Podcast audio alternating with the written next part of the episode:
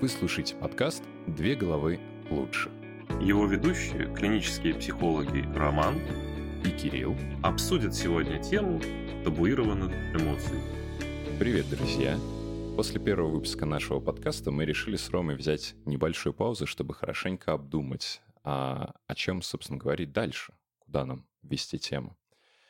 И обсуждая, что вообще самого такого что самое актуальное встречается у нас в работе, что встречается у нас наиболее часто, что вызывает у нас трудности или, на наш взгляд, вызывает наибольшие трудности у людей, мы практически одновременно сошлись на том, что вообще, в принципе, терапия в наибольшей степени касается темы эмоций и различных переживаний.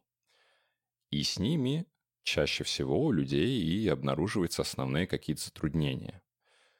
Тут же развивая эту мысль, мы пришли к тому, что вообще-то очень часто у самых разных клиентов, самого разного возраста, разного статуса, ну, то есть ну, их внешне ничего порой может не объединять, кроме одного. Очень часто у многих людей те или иные эмоции оказываются под запретом. И вот эту тему запретных эмоций мы решили сегодня обсудить. Ты совершенно прав, Кирилл. Э, большинство людей очень неумело обращаются со своими эмоциями. В том числе эта тема мне интересна, потому что а, ну, ты предложил поговорить про запретные эмоции, а мне интересно, как это протекает дальше у людей, откуда вообще берутся эти запретные эмоции и во что это в результате может выливаться. Потому что, ну, есть запретные эмоции, есть, не чувствуем мы что-то, да, но сколько много проблем на самом деле на этом основано, как тяжело людям в результате проживать свою собственную жизнь и общаться с другими людьми из-за того, что у них или не выражены, или не поняты их эмоции. Вот это вот э, действительно очень интересная тема, подтема данной темы. Ну, предлагаю тебе начать. Расскажи, откуда вообще берется идея, что какие-то эмоции запретные? Ну, на самом деле, я не думаю, что есть какой-то прям правильный ответ на этот вопрос – размышляя об этом еще в бытность своей работы в детском э, психдиспансере, там тоже я часто упирался в то, что э, родители приходили с ребенком, рассказывали, что он вот, например, там часто истерики закатывает, и мы не знаем, что делать. Э, и в конечном итоге логичным они находили в качестве выхода, ну, как-то запретить эти истерики или сделать эти истерики наказуемыми.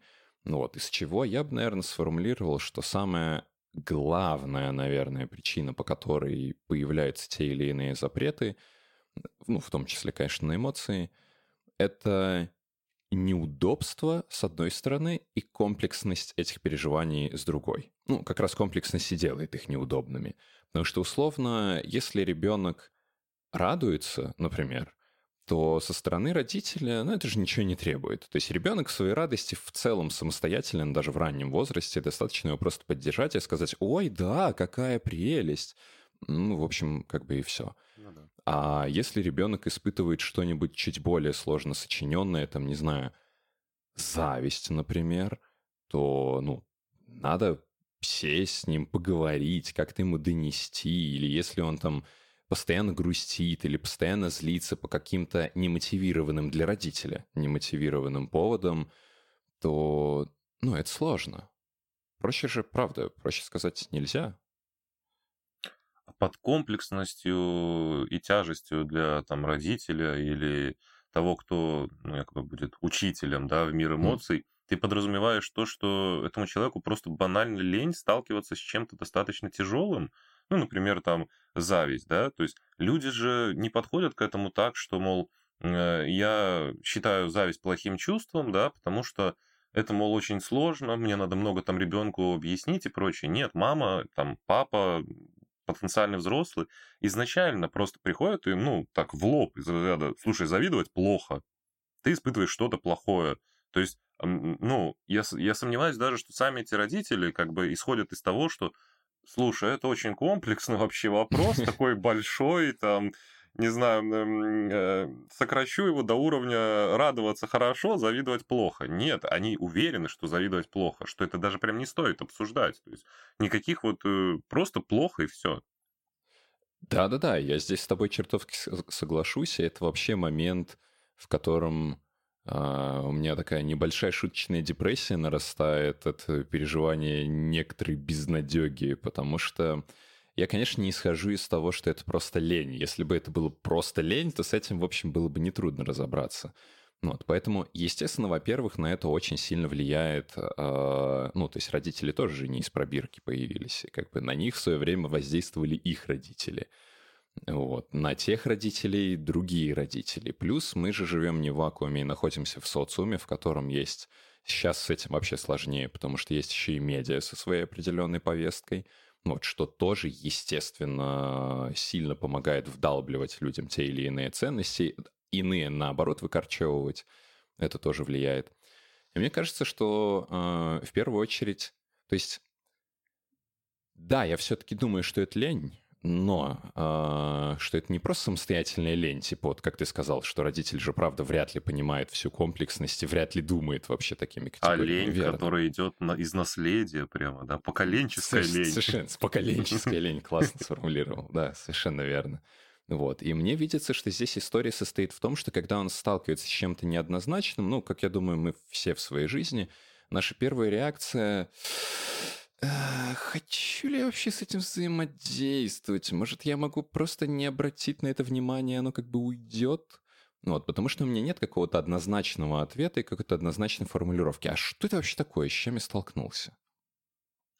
Да, вот э, мне тоже, нежели вот тезис там про лень, сложность и комплексность этих эмоций, который, безусловно, как бы идет каким-то э, какой-то важной половиной, допустим, да, мне кажется, э, самое, самое главное вот второй половиной в том, что вообще появляются вот эти вот э, неудобные, запретные, какие-то табуированные эмоции, да, идет само отношение там, родителя, человека не погружаться во что-то вот неприятное, потому что оно скорее, грань табуированных эмоций проходит именно здесь, да, то есть неприятно чувствовать там зависть, неприятно чувствовать стыд, да, не из-за его комплексности, а просто, ну, потому что это по своей сути как бы неприятная эмоция, да, она э, вызывает такие внутр... внутренние ощущения, которые там мало связаны с солнышком, теплом, э, легкими щекотками и нежными поцелуйчиками, да, ну, про что-то вот такое склизко, сложное, заставляющее там приуныть где-то. Ну да, ты здесь хорошо отметил, э, правда, я вот только сейчас прям как-то так цельно это заметил,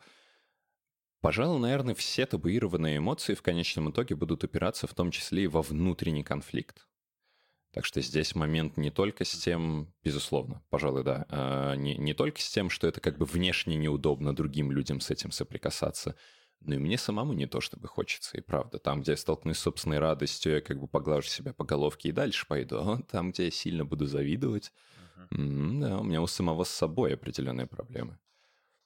И вот э, я тут хотел добавить, к примеру, когда родитель делает там что-то осознанно или другой человек с кем-то осознанно, вот чисто из-за вот этой вот лени, сложности, там, осознавания там, неправильности этого и четкой уверенности, например, там, что э, зависть это плохо, вот такого вот э, наложения запрета, да, э, есть еще другая сторона поведения, как это все появляется, когда э, ты сам без э, какого-то вот дополнительного базиса, да, неправильно интерпретируешь отношения с людьми и из-за этого mm. сам налагаешь на себя запрет. То есть самый ярый пример этому, ну, на мой взгляд, это матери, которые не плачут перед своими детьми. Mm. Да, они пытаются табуировать любую негативную какую-то эмоцию, не показывать ее ребенку, и в результате происходит, что э, ребенок не, при, не привыкает к проживанию этих негативных эмоций, да, то есть они вроде не делают это, матери не считают, наверное, когда не показывают плач, что, мол, плакать это плохо, да. Могут быть довольно там плаксивые матери и считать, что это даже хорошо, но мне кажется, они это делают, потому что считают, что для ребенка это будет плохо. Да, да. да? Здесь... То есть вот неправильно, неправильно понимая вот это вот взаимоотношения их когда они должны быть тем, кто научит ребенка это проживать в том числе. Да, тут я тебя абсолютно точно поддержу. У меня как раз э, недавно аж несколько кейсов были частично связаны с этим, где, да, совершенно прямым текстом озвучивалось вот то, как ты сказал, что там, да, я плачу, а, да, плач это какое-то важное переживание, ну, это даже скорее важное поведение, через которое я могу самые разные переживания выражать.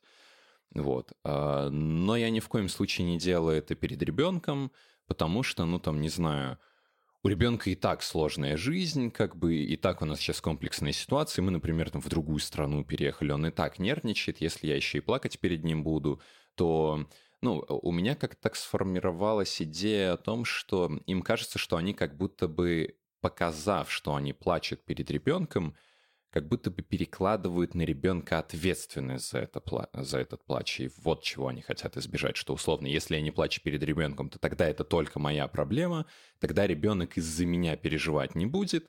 Ну и вроде как будто бы все хорошо. Хотя при этом, конечно, тут надо понимать, что, опять же, как ты уже успел заметить, ну и ребенок не приобретает опыта проживания этих э, переживаний, и ну, это снова куда-то в психосоматику.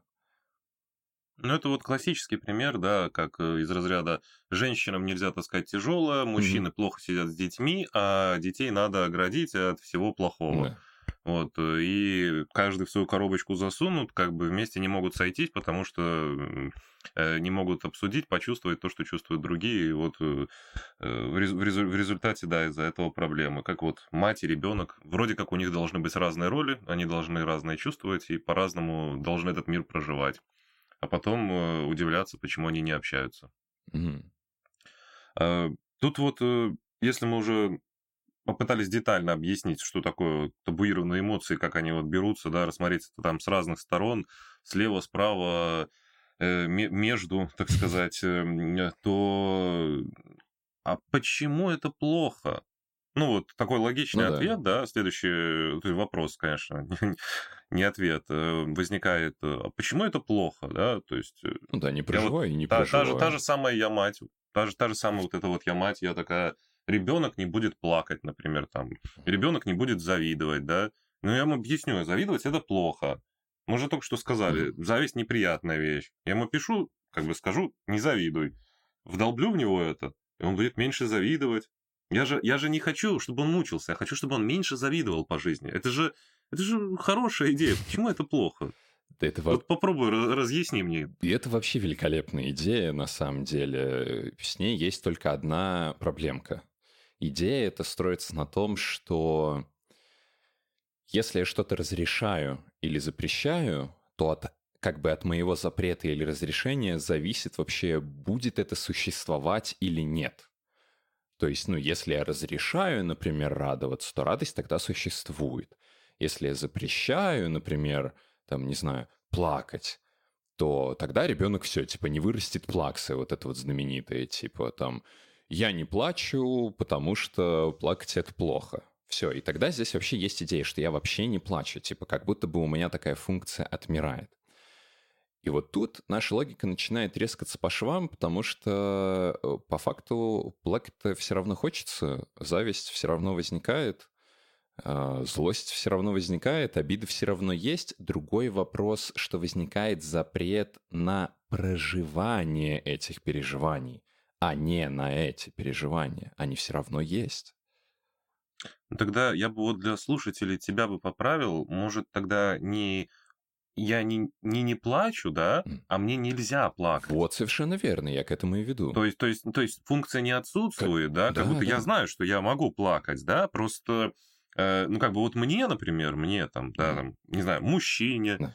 э, самой старшей сестре в семье, э, да. ну, кому угодно, Родителю, там, определенных, опять же. Да, да, кому, кому, ну, получается, почти всем, да. короче. А, нельзя плакать, да, то есть мне вот по каким-то причинам нельзя или не стоит этим заниматься. Э, тут справедливости ради стоит отметить, э, да, я еще раз к этому и веду, что мне скорее нельзя плакать, нежели я разучаюсь это делать, исходя из запрета. Но, но, но, порой, и, к сожалению, не так уж и редко, э, я сталкиваюсь в своей работе с людьми, которые абсолютно искренне убеждены в том, что они реально там не в состоянии завидовать или испытывать стыд. То есть, что вот такой вот функции, как стыд, у них вообще нет в принципе. То есть э, мы здесь говорим о том, что человек так долго пребывал вот в этом состоянии нельзя, которое когда-то, вероятно, и осознавалось как нельзя, хотя оно есть, вот, но оно так долго и так старательно задавливалось, а может быть даже и наказывалось любое малейшее проявление, что в итоге проще это было, ну, я думаю, все слушатели сталкивались с этим словом, представляют, что имеется в виду, э, проще всего было это вытеснить окончательно и бесповоротно, как будто бы этого, правда, совсем не существует. Это такая, я бы сказал бы, а, вторая стадия, где третья стадия — это будет, ну, самый обыкновенный невроз, который в том числе обнаружит себя, как я уже раньше упоминал, и на уровне психосоматики. То есть, получается, люди делают вид, что этого не существует, но самое главное состоит в том, что оно существует. Совершенно верно. И, э, ну, я всегда в таких случаях, конечно, на консультациях вот простым способом пытаюсь это описать, да, сделаю сейчас вот э, э, эту такую театральную вещь, а потом ты уже объяснишь более детально, да, то есть в моем понимании это как если мы берем и начинаем игнорировать часть существующего мира, да, которая, ну, обладает какой-то функцией. Допустим, вот представьте свою жизнь, если вы начнете игнорировать, я вот говорю иногда клиентам, э, светофоры. Mm. Да, то есть, и вот представьте, насколько сложной, а иногда даже опасной будет ваша жизнь, да, если, ну, там реально есть светофоры, все с ними согласовываются, процессы какие-то по ним происходят, а вы просто игнорируете, ну, и действуете вне зависимости от того, как, какой свет горит, э, есть ли тут светофор, нет его. То есть э, это действительно, ну вот, э, то же самое с эмоциями. Можешь это как-то вот расширить, да, более, может, научно ага. или а... серьезнее сказать? Я как раз-таки наоборот бы продолжил бы абсолютно ненаучно, абсолютно несерьезно, чтобы это было похоже на жизнь, потому что твой пример со светофором, ну, жму крепко руку, потому что это ровно тот пример, который я использую, когда говорю про эмоции, то что светофоры... Видимо, в одной книжке прочитали. Да, вероятно, да. Или на одной из наших пар нам кто-то что-то такое рассказал, да. Uh-huh. Мне очень нравится пример со светофором по той простой причине, что светофор вообще выполняет функцию регулировки. Эмоции занимаются тем же самым, а, с той лишь разницей, что эмоции вообще изначально как бы консультативный орган, то есть они не сообщают нам некоторый факт, что там, не знаю, там, если я тревожусь, значит, нам точно не надо туда идти.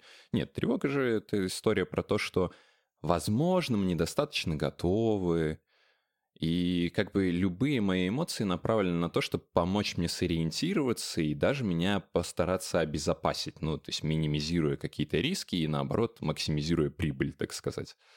Вот. А, соответственно, если я перестаю игнорировать светофор, потому что мне неудобно, что периодически загорается красный свет, ну, это как будто бы звучит логично. Ну, типа, я игнорирую красный свет, значит, я хожу когда хочу, куда хочу, и все в порядке, окей. Но, во-первых, мы подвергаем себе реальной опасности, потому что ну, если все будут игнорировать светофоры, ну, понятно, что произойдет, будет абсолютный хаос. А, и вторая проблема — ну, мы так-то игнорируем и зеленый свет тоже. У любых эмоций есть важные функции, которые они выполняют. И когда мы исходим из э, логики, что эти переживания нам мешают, мы забываем про то, что они нам помогают. И когда мы их запрещаем, мы отрезаем и первое, и второе.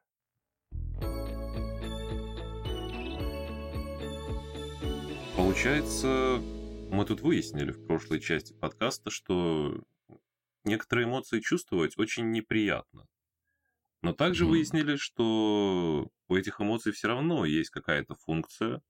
Она несет какой-то положительный смысл, который вас как-то направляет, к чему-то влечет. Ну, в общем, указывает движение и регулирует вас относительно пребывания в жизни в целом. Да, и вот э, на основе этого всего мне очень интересен э, определенный тип клиентов и определенный тип людей, которые, в принципе, ну, знают, для чего эмоции, да, то есть вот эмоции ага. Э, обладают по-любому какой-то функцией, но они их прям ненавидят. Люди ненавидят эмоции? Да, они ненавидят эмоции вот в себе, там, в других, да. Это вот про такую, знаешь, максимальную табуированность этого всего, mm. когда человек э, начинает э, видеть себя чуть ли не каким-то ИИ, да, искусственным mm-hmm, интеллектом, да. который такой рационализм – это добро, эмоции – это зло, эмоции ведут к хаосу, да, там, к войнам, к смертям. То есть правильно ли я понимаю, что мы говорим о том типе клиентов? Я сейчас задумался, были ли у меня такие. Ну да, я, я определенно сталкивался с такими ребятами. Особенно, кстати, из IT-сферы, что вполне логично. Ну, то есть мы говорим про людей, для которых, в принципе, вообще любые яркие эмоциональные проявления — это что-то чужеродное и воспринимается, ну, условно, как простуда, которая как бы часть меня, от которой надо бы избавиться по-хорошему. Ну да, может, не в таком ключе, да, то есть они понимают, что они человек э, и все такое. Мы же не про каких-то там, э, ну, с болезнями уже людей говорим, да, мы говорим про людей, у которых просто на ценностном уровне, да, Мгм. а, там, следовать за своими эмоциями, там, э, любить свои эмоции, там, выражать эмоции. Это вот э, что-то, что-то негативное, что-то, что Мгм. приведет к какому-то хаосу, да, все эмоции надо обработать, рационализировать, пропустить через призму какую-то, а потом уже смотреть, там, вот, э, правильно ли я делаю, достоин ли я вот э, чувствовать эту эмоцию или нет, мне надо там ее заглушить, забить, чтобы быть хорошим. И, ну, я вот именно про то, когда человек сам воспитывает и Мгм. культивирует в себе такие ценности, да, то есть, когда он прям вот рад и счастлив от того, что он менее эмоционален, чем все остальные люди. Ну, я бы, наверное, здесь даже сказал бы, что он э, не культивирует у себя ценности эмоций, культивируя все остальные, и тогда эмоции как ценность, ну, просто как бы выпадает вообще э, в своей значимости из... Ну, может и с этой стороны идти, в принципе, да. То есть это вот знаменитая же вот эта история про принимай решение умом, а не сердцем. Типа сердце вообще не должно влиять. Вот это вот всякое непонятное. Э, Вот э, как раз-таки, исходя из того, что у всех эмоций есть э, какой-то смысл, да, Мгм. и когда люди их табуируют, там, запрещают и прочее, из этого же следует вывод, как мы и сказали, Мгм. что они все равно продолжают жить своей жизнью куда-то Да, там, верно. влекут нас, э, продолжают какие-то там силы оказывать, ну, просто мы их как бы не понимаем, да, вот э, это, насколько я понимаю, основное, о чем ты хотел поговорить во второй части подкаста. Безусловно, а, потому что я здесь привожу такой пример. Предлагаю провести мыслительный эксперимент, в рамках которого мы с клиентами э, выходим в нашей фантазии на балкон зимой в майках. Нам, очевидно, холодно, задача простоять там одну минуту. Ну, одну минуту мы явно там продержимся. Вот. И в, в рамках этого нашего мыслительного эксперимента я говорю, давай ты будешь представлять, что пока ты на балконе мерзнешь, ты на самом деле на Карибских островах, и тебе хорошо и тепло. А я с самого начала буду вот прям показывать всем видом, как мне холодно, что я сейчас ужасно умру и все такое. И я здесь спрашиваю, как думаешь, кому из нас легче будет минуту выстоять? Ну, человек, конечно, отвечает совершенно верно, что, ну, очевидно, мне, я же как бы не концентрирую свое внимание на том, что я замерзаю. Я говорю, окей, да, логично. Когда мы выйдем с балкона, если замерить степень того, насколько мы замерзли, как думаешь, мы по-разному замерзли или одинаково? Ну, мы очевидно замерзли одинаково, холод на нас одинаково воздействовал. Только я это замечал и утрировал, а человек нет. Тогда, когда мы говорим про вот эти вот запреты эмоций, мы, по сути, говорим, вот я в первой части про это уже сказал, что мы не отменяем само переживание, мы отменяем, так сказать, его регистрацию и его интерпретацию. То есть оно все равно возникает с абсолютно такой же силой, абсолютно точно так же на нас воздействует, но благодаря запрету, ну, конечно, благодаря запрету, э, мы упираемся в то, что мы утрачиваем всякую возможность с этими переживаниями взаимодействовать. Поэтому вместо слова «взаимодействие» у нас тут обнаруживается пространство для замечательного слова «воздействие», где переживание просто на нас воздействует вне зависимости от наших э, хотелок. И тут, э, вот, на мой взгляд, важно выделить самый важный компонент. Ну, опять Ну. же, как мне вот кажется, Ага. почему это плохо. Потому что вот это вот воздействие, да, Мгм. происходящее там, вне нашего сознания, влечет к тому, что мы гипотетически можем абсолютно не понимать, что делаем мы сами и что вообще происходит в нашей жизни периодически. Да, совершенно То верно. есть э, любые примеры того, когда человек находится в достаточно неадекватном или эффективном поведении, когда он э, делает что-то не совсем понятное, преувеличенное, Мгм. э, иногда даже может быть опасное, там, саморазрушающее или все остальное, что вы можете назвать э, таким э, явно мешающим его жизни Да, или жизни там близких Ага. поведением, да, скорее всего происходит именно из-за этого, да, потому что все Да. какие-то процессы, которые мы оценили, поняли и проживаем, они не настолько взбудоражены, не настолько бешены, и в первую очередь не настолько нас пугают сознательно. Потому что вот в самом акте какого-то вот резкого там, я не знаю, безумия эм, и резкой какой-то активности, очень плохой, допустим, да, основная проблема какая? Мы делаем что-то, видим, что мы вроде так не должны поступать, и вот на этой волне мы еще больше как бы умножаем это на 2, на 3, откуда, мол, это в нас берется, чего это мы вдруг схватились за нож, побежали там за кем-то из-за того, что он оскорбил там нас и назвал, что мы там, не знаю, грустный слабак, да, чего это вдруг, чего это во мне столько каких-то вот негативных вещей происходит, откуда? И вот на этом моменте мы не справляемся, уже перестаем себе отдавать отчет и как-то контролировать все эти вещи. И тут вот сейчас как раз немного в утрированном примере, где я с ножом побежу за кем, за, побегу за кем-то, кто мне скажет, что я слабак, э, я здесь как раз хотел добавить, что обычно клиенты замечают проблему, что их вот это вот запрещающее поведение вроде как не совсем работает, э, в тот момент, когда на какой-то минимальный раздражитель выдается максимальная реакция. Потому что пока они себе что-то запрещают, и в ответ там, на слабый стимул это вызывает слабую реакцию, они все еще этого не замечают. А вот когда, не знаю, там, муж поставил тарелку как-то не так, а мне хочется его просто придушить, и я в этот момент скипаю так, как будто он вообще мне всю жизнь испортил, вот это уже нам что-то сообщает.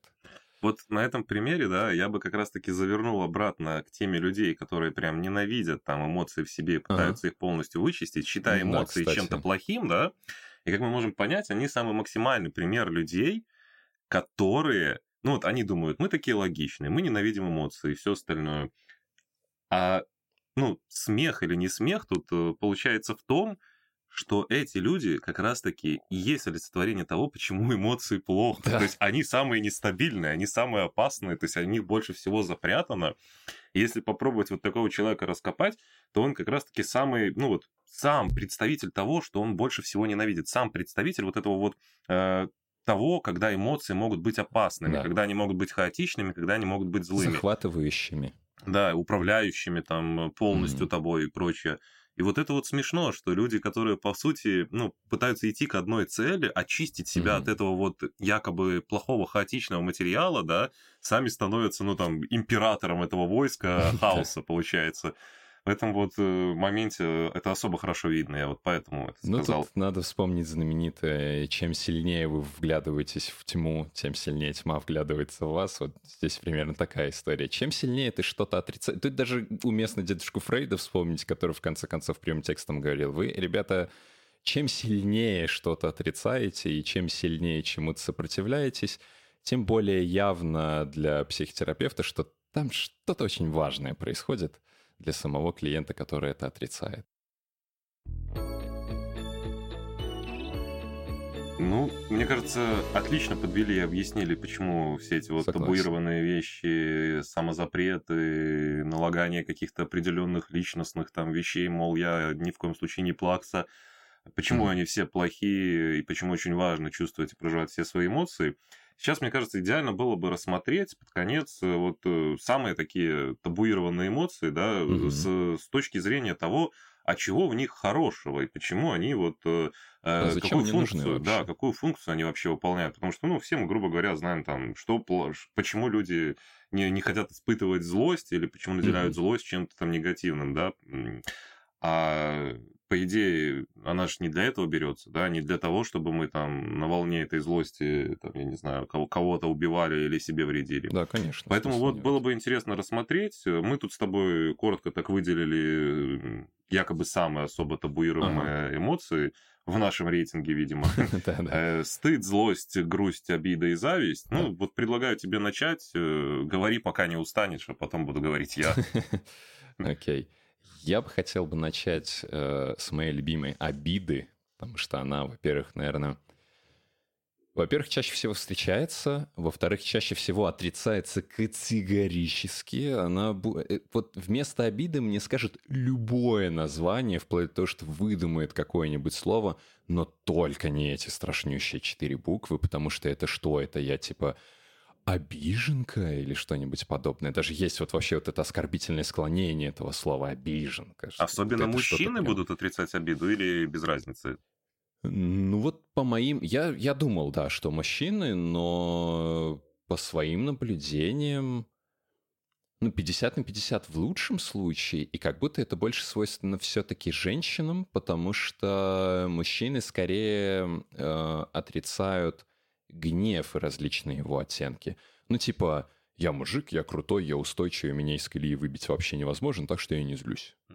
Или скорее тут, наверное, поведение того, когда выбиваешься из колеи, уже э, куда уходит, да, у кого в обиду, а у кого как бы да, вот поэтому как раз обида моя любимая штука, потому что когда ты будешь выходить, э, когда тебя будет что-то выбивать из колеи на фоне обиды, то это всегда будет перетекать в гнев, в гнев, и чаще всего в открытый, а не в пассивный. И вот почему, собственно, обида является моей любимой из нашего топ-5 эмоций, а, по той простой причине, что я всегда клиентам, для того, чтобы им было удобно ориентироваться, скидываю табличку с эмоциями.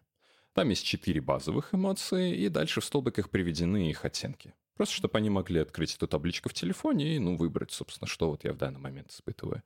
Я у них всегда спрашиваю, ребят, слушайте, а найдите, пожалуйста, в табличке обиду. Вот она там вообще где?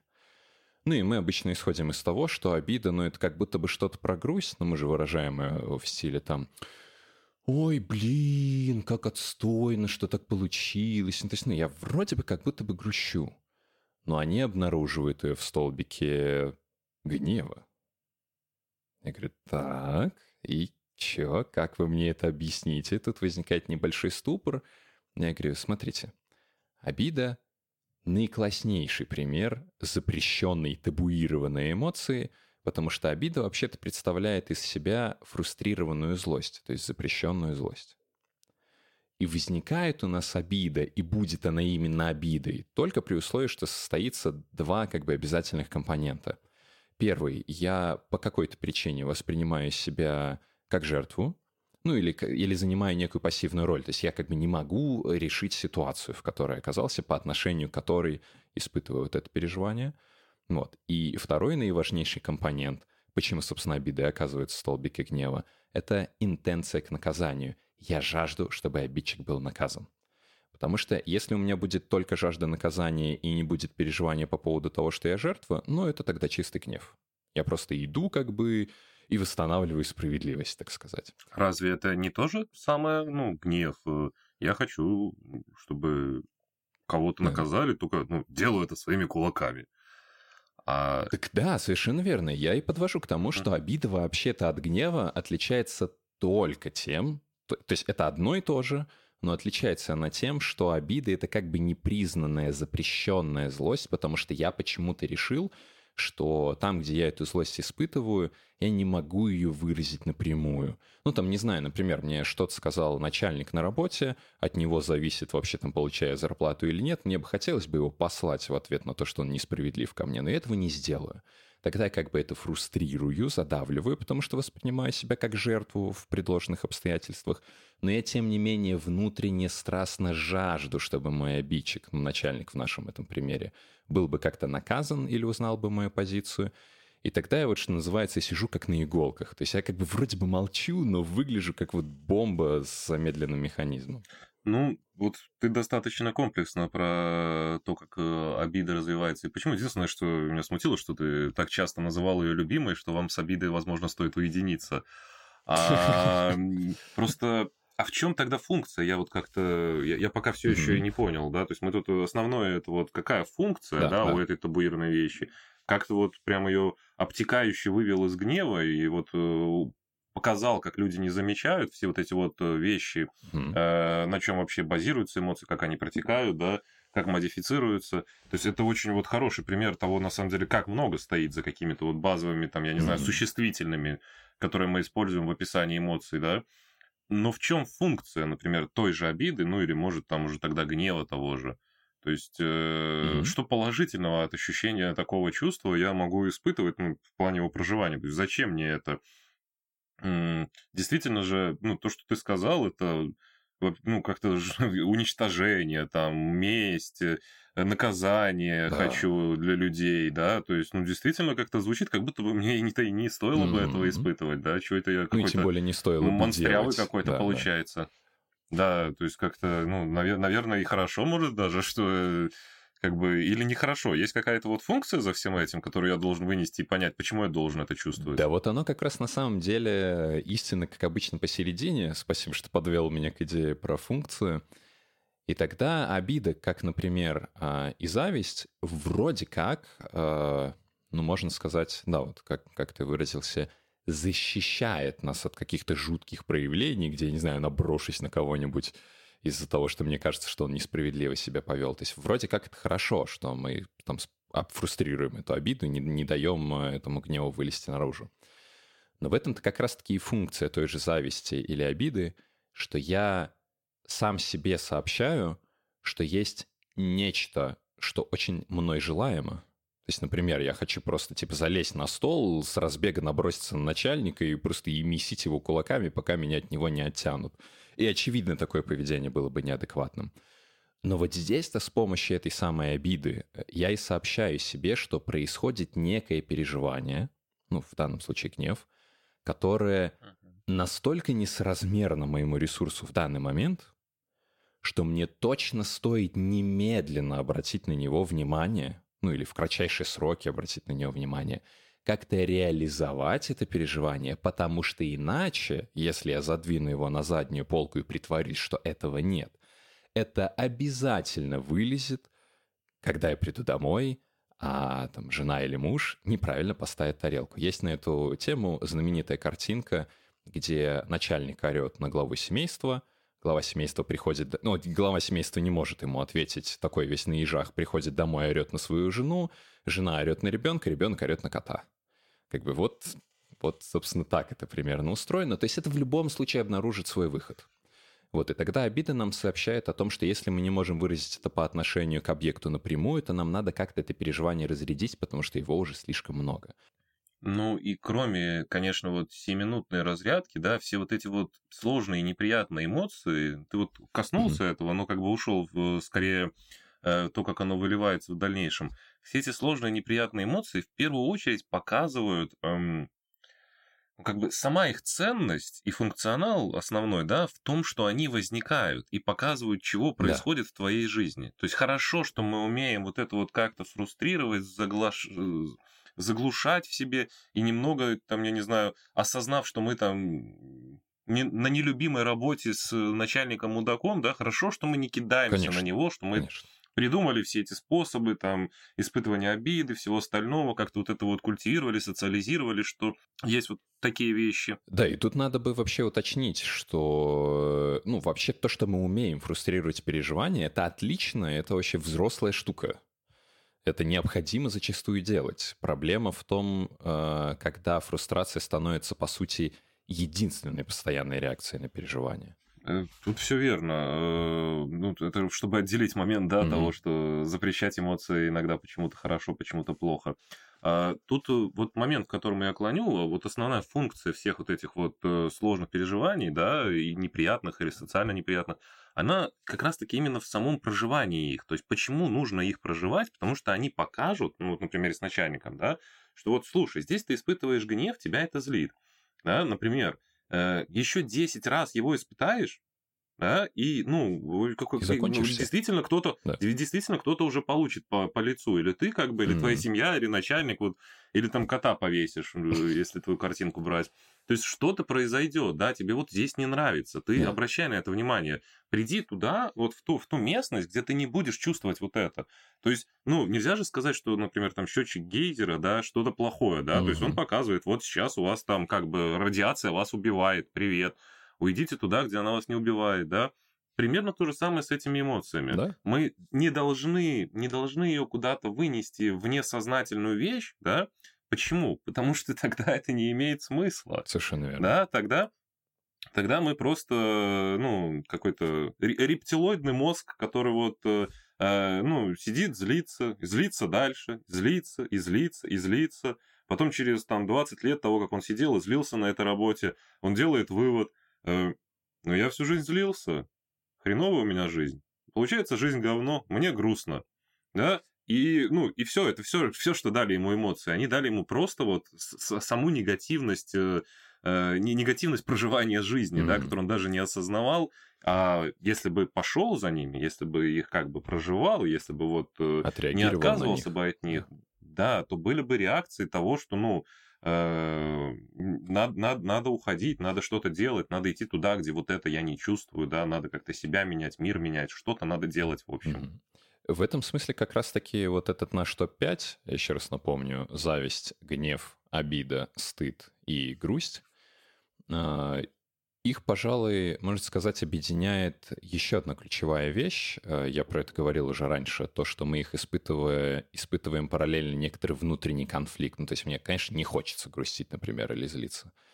Вот. А, но Штука в том, что вот ты классный пример привел со счетчиком, а, что мне эти переживания сообщают, что я на какой-то слишком близкой дистанции к источнику, по отношению к которому я испытываю эти переживания. Соответственно, там та же зависть говорит мне, о, блин, а у нас-то вот этого там чему или кому мы завидуем. У нас вот этого вот нет, и мы так сейчас настолько остро с этим соприкоснулись, что давай мы отойдем на безопасное расстояние и подумаем, а как мы вообще можем достичь вот этого или компенсировать то, чего у нас нет.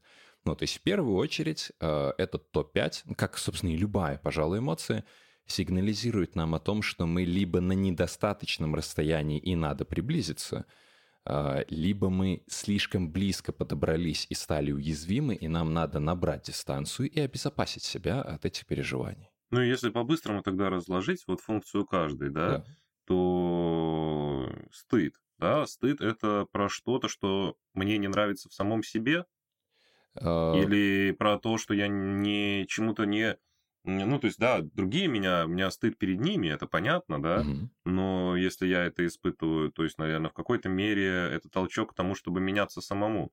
То есть э, полезная функция у этого такая, да? Да, совершенно верно. Как мы говорили с тобой в прошлом выпуске подкаста, где мы разводили стыд и вину, мы говорили вкратце о том, что вина — это про какое-то переживание того, что я какие-то собственные ценности нарушил. Э, стыд же про то, что я, ну, как пренебрег некоторыми договоренностями, ну, там, в социуме, например, вот, тогда да, стыд мне здесь сообщает о том, что я делаю что-то, что встречается окружением, с которым я сейчас хочу взаимодействовать, э, ну, как какая-то проблема. То есть мне надо модернизировать поведение. То есть я уязвим в том, что я не соответствую, ну, грубо говоря, вот так. Или модернизировать окружение. Или, да. Или, или, модерниз... или деградировать его, да, тоже возможный вариант. Злость тогда. Что, что злость нам показывает? Я слишком близко к источнику. Источнику чего? А, вот, ну, к, к объекту вот этого переживания. То есть, если я слишком в гневе, то а, ли, либо нечто так глубоко проникает в меня, и я не могу этому противостоять, не могу защититься, либо я настолько сильно приблизился к чему-то по отношению к чему этот гнев испытываю, что, ну, собственно, я начинаю терять контроль. То есть злость — это всегда, э, она всегда вытекает из идеи небезопасности. То есть, по сути, злость даже в виде нападения э, выполняет одну простую функцию — функцию защиты. Я пытаюсь защититься. Ну, с обидой тогда, наверное, похоже, да, мы Абсолютно уже детально бы разъяснили. Да. То есть это, да, и какая- какая-то идея как, о, как, о каком-то ощущении опасности, кого-то опасным, кого-то агрессивным, кому-то, кому кого надо удалить от себя, да, да. Или, или самому самоустраниться от него. Не обязательно это субъект. Причем настолько опасного, что я обнаруживаю свою неспособность отреагировать на это, ну вот чистой uh-huh. злостью. То есть я понимаю, что последствия будут настолько больше, как бы моей способности их вынести, что я даже сам у себя фрустрирую эту злость, что говорит нам о том, что мы ну вообще настолько близко к источнику, насколько это возможно, и нам надо срочно от него удалиться, пока нас, ну, пардон за сленг, не разорвало. Ну вот поэтому, наверное, ты, когда обиду выделяла, она и является наиболее какой-то отрицаемой или незамечаемой, да? Потому да, что, да, по сути, да. это столкнуться с опасностью, с чем-то, что там не подходит, и вот, ну, короче, развивайте слово опасность во все его грани. Э, перечислять через запятую лень. Э, столкнуться с этим, да, обнаружить, что это опасность на 30 уровней выше тебя, а ты такой маленький и уязвимый, и тебе надо, в общем, бежать. Э, грусть тогда, как продолжение того, что ты маленький и уязвимый, выполняет какую функцию? Ну, на мой взгляд, грусть обнаруживает здесь определенное такое пространство, в котором я одинок в своем переживании.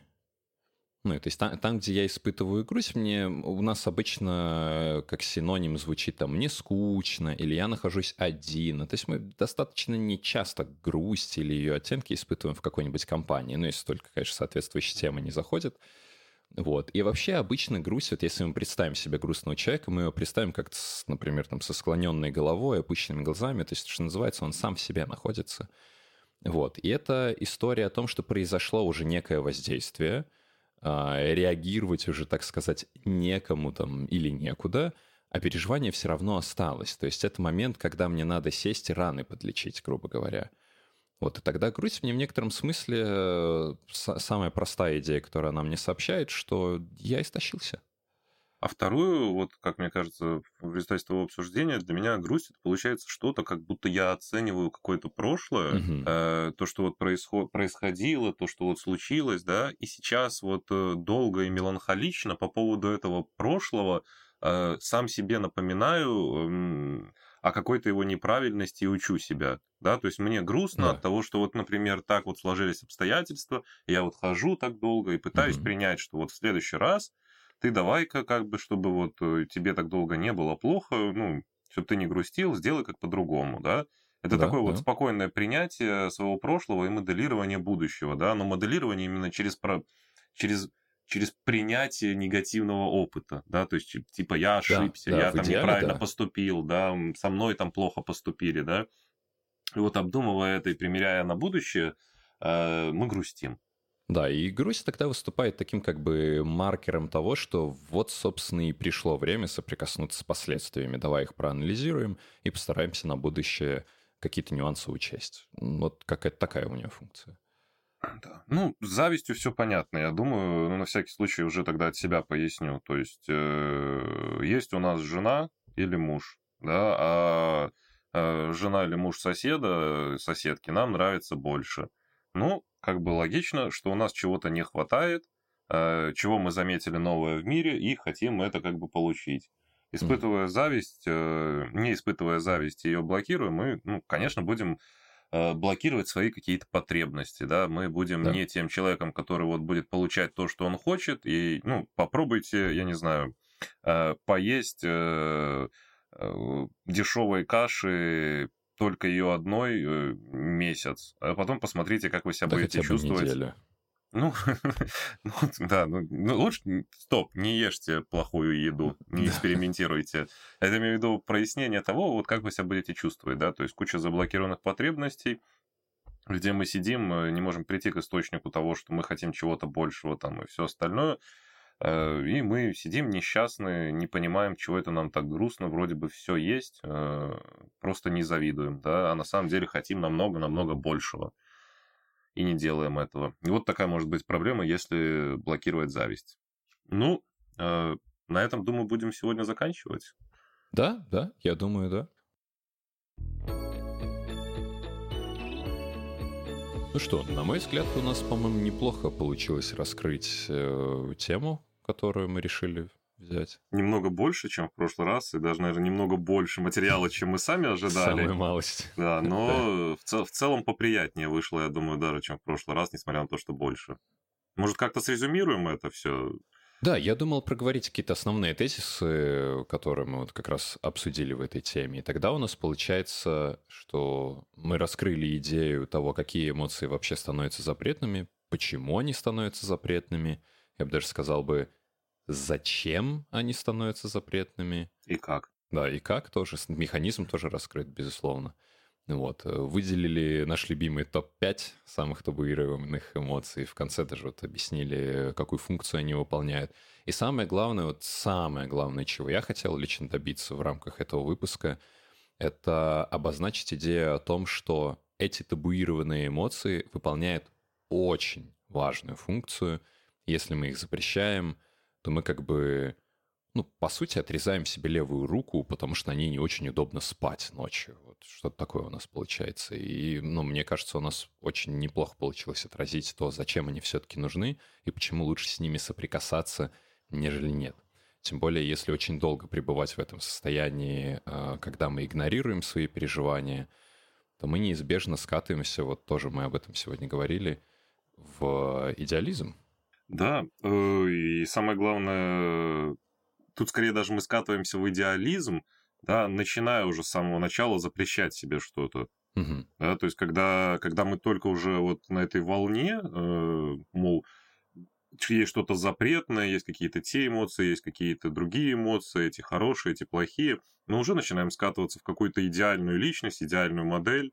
Есть какое-то поведение хорошее, есть какое-то поведение плохое, люди Мгм. вот разные тоже, которых можно по-разному оценивать из разряда хорошие и плохие. Вот эта вот дележка на правильное или неправильное, безусловно, ведет к одной из очень вот больших проблем, которую в следующем выпуске мы и постараемся поднять.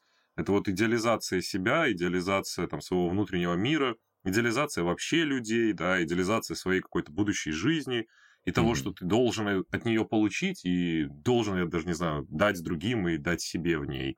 И вот это не менее огромная тема, которая создает людям проблемы в проживании жизни, не менее Да. огромная, чем вот проблемы со своими эмоциями. Ну, даже более огромный, пожалуй. Да, тут, э, наверное, закончить стоит на том, что э, чего мы вот прям чуть-чуть не коснулись, э, теряется за идеализацией и за э, неправильным проживанием эмоций, их отрицанием, теряется какая-то критичность к самому себе, М, да, и критичность э, к реальному миру. Вот мы как-то так не обозначили строго, да, вот словом критичность. Да. И если вот брать психиатрию какую-нибудь уже прям медицинскую, да, то потеря критичности это и является каким-то основным Ну, показателем, По сути, ключевой да, симптом. один из ключевых симптомов вот психологи- психической болезни человека. В данном случае, конечно, психологических проблем, а не психической болезни, но все равно является показателем. С вами был подкаст «Две головы лучше». Вы можете подписаться на нас в Телеграм, ВКонтакте и на Ютубе. Ну а пока, пока. До встречи!